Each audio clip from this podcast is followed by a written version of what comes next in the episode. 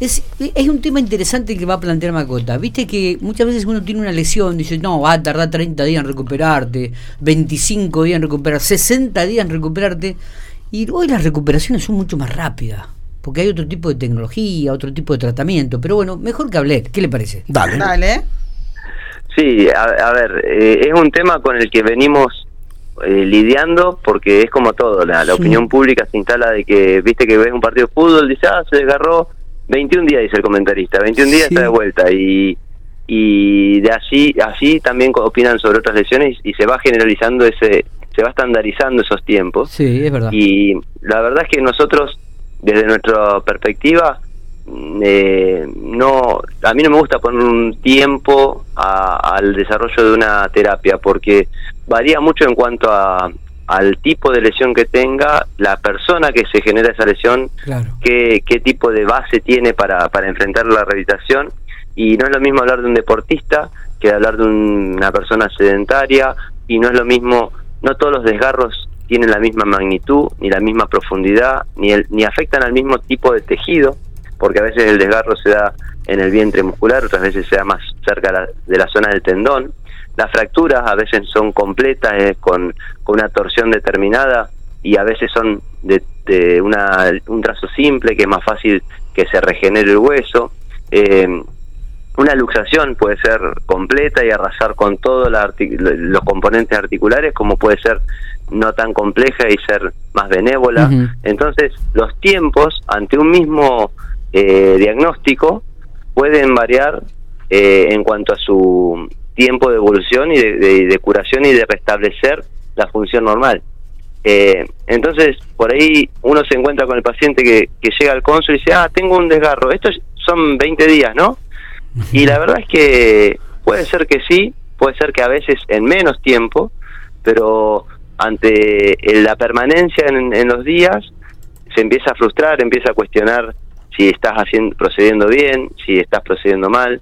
Y eso es algo que desde nuestra perspectiva, creo que mis colegas en esto van a coincidir, a veces te, te obliga a, mm, eh, acelerar los procesos por la, por la ansiedad del, del paciente, sobre todo en colegas que por ahí son más nuevos, que por ahí no tienen la, la posibilidad de enfrentar o confrontar con el paciente y decirle, mira, esto es así, lleva tiempo y, y, y transmitirle esa cierta eh, tranquilidad al paciente como para que confíe en que uno está haciendo lo mejor posible para Y- que se recupere más rápido. Y, y el tema de la ansiedad, principalmente en los deportistas que juegan en contra en la recuperación, Macota. Sí, sí, sí. El, el deportista te- tenés eh, dos, dos aspectos ah, para mí muy importantes a, a laburar, que es uno la cabeza, independientemente de la lesión, y el otro la lesión en sí por sí misma.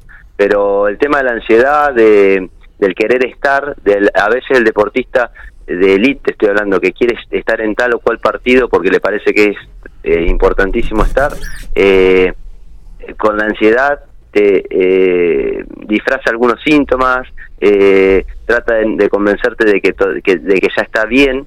Y bueno, nosotros gracias a Dios al menos uno tiene estrategias para evidenciar a través de maniobras, a través de pedirle ciertos gestos técnicos, de evidenciar eh, si aparece dolor, si no aparece dolor, si todavía tiene una restricción eh, en el movimiento o una compensación en ese movimiento. Entonces ahí es donde yo te hablo de que los tiempos eh, los tiene que manejar uno desde la idoneidad de saber hasta qué punto el- el- la lesión es está recuperada y no por ahí dejarse llevar por la ansiedad del paciente ni por lo que está estandarizado de que un desgarro son 21 días, de una, una fractura son 30 a 45 días de yeso, de que eh, de inmovilidad, eh, como también puede ser jugarte a favor para que sea más corto ese plazo. No siempre, no hablo que los plazos estén mal eh, impuestos, pero sí no, se pueden estandarizar. Algunos tardan más y otros tardan menos. Y, y desde nuestra perspectiva de, de rehabilitar, eh, vemos, yo al menos lo veo en el cónsul eso, que está la gente está muy ansiosa. Igual la- estamos todos con un poquito poquito poder de tolerancia a los tiempos, ¿no? Eh, creo. Y, también incide, se traslada al, al, a las consultas y se traslada a, los, a las expectativas de rehabilitación. Em, ¿cuáles, ¿Cuáles son las rehabilitaciones más, eh, más prolongadas que, que, en definitiva hay que tener mucho cuidado?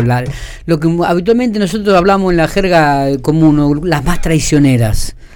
Las más traicioneras, bueno, mira, por sector, en el hombro, sin dudas que es la tendinitis del supraespinoso, que es un músculo sumamente rebelde a, a estar 100% recuperado, que engaña, que se, se, oculta el dolor, parece que está bien y cuando por ahí en cierto gesto lo forzás, se reagudiza.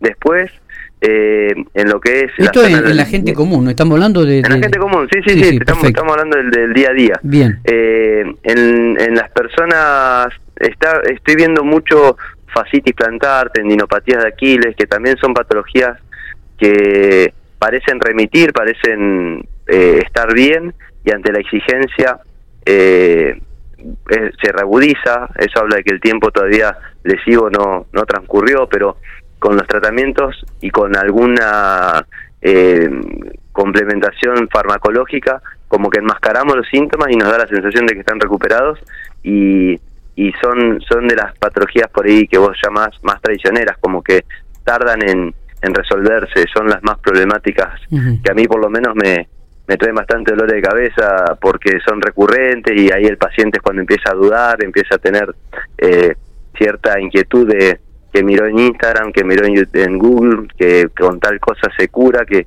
y bueno, la verdad es que en eso hay que estar uno convencido de lo que está haciendo y, no solamente convencido, sino tener argumentos eh, técnicos para decir eh, vamos por el buen camino y darle la esperanza al paciente y la, la, confianza para que sepa esperar el tiempo prudente para que se recupere al 100%. Está, está, está perfecto. Eh, eh, sí, te escucho. No, no, eso, eso es el tema, que por ahí eh, luchar con esa ansiedad y con esa idea instalada que tal patología o tal dolencia lleva tal o cual tiempo para recuperarse, me parece que no es tan exacto, porque ni siquiera es exacto el día que vas y te dicen tenés que tomar siete días antibióticos para revertir esta cierta infección. ¿Viste? A veces esos siete días se prolongan a 10 o a 15, depende de cómo vaya evolucionando el cuadro, no todas, las, no todas las personas, pero en eso la gente está más adiestrada, como más acostumbrada, que son X cantidad de días de remedio y después si se prolonga un poquito no lo cuestionan. En la rehabilitación, como es más subjetivo, por ahí entra la duda. Y, yo eso es lo que quería transmitir, que, que no toda patología tiene un tiempo evolutivo eh, concreto, sino que varía de acuerdo al individuo, de acuerdo al, kinesiólogo que elijan, a las máquinas que les pongan y que el diagnóstico sea con, eh, certero también es, otra cuestión que tenemos, ¿eh? porque a veces el diagnóstico es equívoco y, y hay más de un componente eh, dañado, entonces lleva más tiempo también. Está. Macota, querido, te dejamos en libertad para que no se te quemen las milanesas. este, sí, se me queman, me matan, Melina. A ver, ¿qué pasó, Matías? Te dejamos un mensaje de un oyente, Macota. A ver. Sí. Rodolfo, rehabilitate un asado cuando pueda. ¿Viste cómo es esto? Yo soy un simple canal de comunicación. De comunicación. Bueno, eh, lo vamos a hacer con la gente de, la radio, porque si tengo que invitar a todos los pacientes. No, no, invites a la gente de Salubritas que hacen mandarle mensajes por, a través de los hijos. Claro, no. Es cierto, es ¿Eh? cierto. Además, generalmente esta persona no está a la altura. No está a la altura, no. Ya es, es, es de otro. Sí, te entiendo. Y aparte de otra rama eh, médica, que no tiene nada que ver. Totalmente. Con la boca trabaja, pero pero no lo vamos a invitar a que mastique. Sí. Eh, Maco, querido, buen fin de semana, eh, que la pases muy, muy bien. ustedes. Un abrazo grande.